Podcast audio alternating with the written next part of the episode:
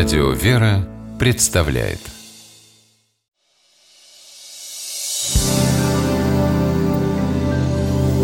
Первый источник Дедуля, бабушка меня к тебе отправила. Говорит, по вопросам закона это к тебе. Ты же у нас юристом был. А, так-так. А ну-ка, что там у тебя? Посмотрим. Книга, афоризмы и цитаты из Библии.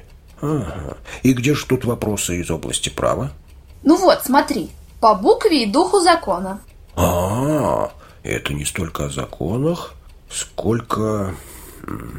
Как бы тебе объяснить? Мы попробуем помочь. Выражение «по букве и духу закона» – фразеологизм из Библии. Оно сообщает нам о том, что законы нужно воспринимать не формально, а видеть их суть и, исполняя, принимать их душой. Выражение это звучит во втором послании апостола Павла к Коринфянам. «Он дал вам способность быть служителями Нового Завета, не буквы, но духа, потому что буква убивает, а дух животворит». Слова апостола о букве и духе толкователи Священного Писания относят к различию Ветхого и Нового Заветов. Ветхий Завет здесь называется буквою, а Новый – духом.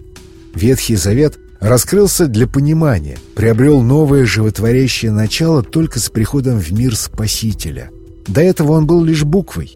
Новый Завет называется духом, потому что действующая сила в нем – благодать Святого Духа – Святитель Иоанн Златоуст поясняет, что закон был духовен, но не подавал духа, потому что Моисей принес не дух, а письмена.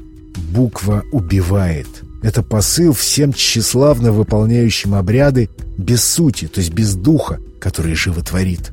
Сегодня выражение «по букве и духу закона» означает придерживаться установленных правил и законов не формально, а искренне и с пониманием сути – следовать истинному смыслу закона, то есть духу.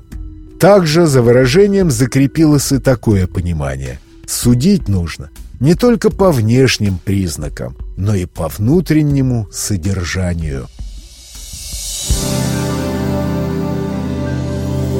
Первый источник –